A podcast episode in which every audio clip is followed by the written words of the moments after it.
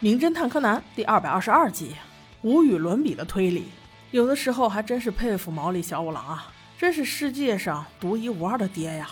竟然喝醉了是让女儿背回去的，屁股兜里还揣着一张红色的传单，赫然三个大字写在上面：免费喝。哦，原来如此啊，怪不得叔叔不容错过呢。话说这样的传单他是怎么得到的？是不是你也很想要啊？正走在一条背街小巷。小兰嘴里抱怨着，只听旁边一栋楼上的玻璃门“啪”的一声，被什么东西给砸碎了。这顿时让毛利小五郎一阵清醒啊！看来是要打架，不如我们上去帮帮忙。正准备去，被一个老头给拦住了。老头慢慢腾腾地挪了过来，手里还牵着只狗。哎，你别去管了，他们天天天天都这样，别讨那晦气。说罢，转身走了。小五郎一想，哎，这常态呀，那算了，回家吧。正好头还有点疼啊！柯南倒觉得很奇怪，这大晚上的小路里一个人也没有，这老爷爷从哪儿冒出来的？难道还有狗需要晚上遛？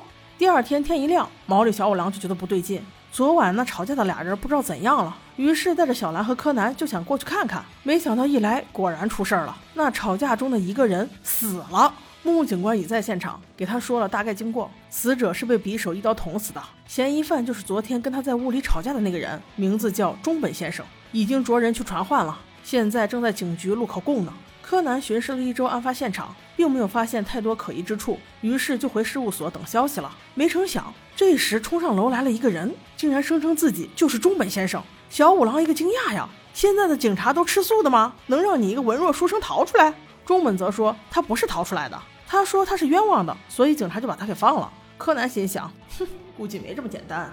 中本先生紧跟着就陈述了自己被冤枉的过程。其实事情是这样的，他和死者两个人商量好，演出一场戏，就是要给自己做出不在场证明的。中本先自己录了自己的录音带，昨晚放出来和死者吵架，让别人以为他俩一直在一起。而真身中本则是去了他们的教授家，意图是要杀了教授。哪知教授家竟然没有人。他白白等了一个小时，对外还无从说起自己的行踪。没成想，第二天才知道，原来跟自己搭戏的搭档竟然死了，而且昨天晚上跟他吵架的就是自己的录音带，所以别人肯定都以为凶手是他呀。就算他现在有一百张嘴，也说不清楚了。后来他在警察局里听说毛利先生昨天晚上从他楼下路过，所以他才想过来求求毛利先生能不能帮帮他。现在所有的关键都在那卷录音带，如果录音带可以找着。那就能说明他说的全是实话呀。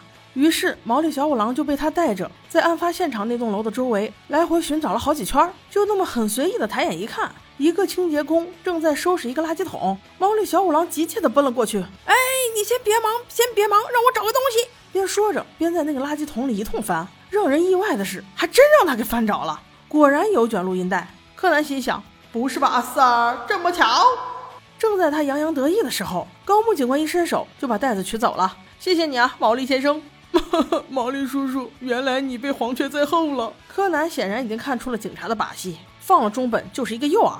没想到木木警官也有长进了哈。但是此时小五郎也不是吃素的，功劳怎么可能让你一个人抢了？这到嘴的鸭子还能飞了不成？袋子可以归你，但是不能回警局，去我那儿听。警察们无奈之下，只能跟着小五郎回到他的事务所听袋子。真是不出所料，果然跟昨天晚上的场景一模一样。紧接着，中本先生开口了：“那我说的是真的，那肯定就有人说的是假的喽。”教授在口供中说他昨天晚上在家，但我昨晚明明去了，他就是不在家。他为什么要说谎呢？喂，我是中本先生，难道你在给小五郎出题吗？可爱的小五郎竟然也上钩了，他开始回答起来。难不成那个教授想将计就计，反杀你们？中本先生显然已经准备好了下一个问题。那我们教授怎么能知道我们的计划呢？小五郎继续答道：难不成他在你们房里安了窃听器？此时高木警官正好在场，走去查查。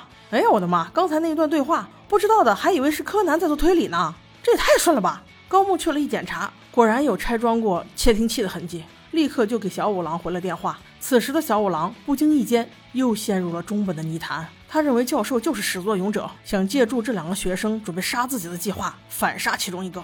柯南心说：“哎呦，不错哦，这次叔叔好犀利噻。”小兰这个黑粉却在旁边给他浇了盆冷水，说：“要不是昨天晚上你不上楼，估计就不会有命案了。”小五郎瞬间就生气了：“哼，都怪那个坏老头！”此时中本先生忍不住道。啊，我好像也听说了，就是有个牵着狗的老头劝你们离开这里的，对吧？这句话一出，柯南顿时觉醒。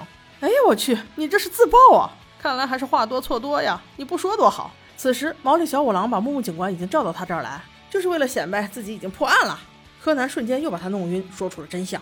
木木警官刚才说的那一套，可都是真凶想听到的。木木警官一听说，哈，你刚才推理的还都不是真凶？那你快说，真凶到底是谁？小五郎轻松道：“中本先生，我想请问你。”这张传单怎么会在我的邮箱里呀？该不会是你放的吧？中本此时抖了抖嘴角，估计是自己高兴的太早了。他说：“我我我怎么知道？”小五郎却说：“哼，前两天对面的阿姨都看到了，就是你放的。”木木警官听出了猫腻，毛利老弟，难道说这一切都是他策划的？中本一听这话，赶紧说：“证据？你说证据呢？”毛利小五郎却稳稳说道：“那中本先生，你回答我一个问题。”你是怎么知道昨天晚上那位老先生牵着一条狗的呀？我可没给木木警官说过哦。嗡的一声，这句话直击中本的心灵啊！小五郎继续说道：“那是因为那个老头就是你假扮的，是你设计了所有圈套，是你伪造了安装过窃听器的痕迹，是你一步一步引我入了泥潭。你真是打得好算盘啊！既杀了同门，又陷害了老师，请你把这些聪明才智用到正道上吧。” OK，宝宝们，我们下期见。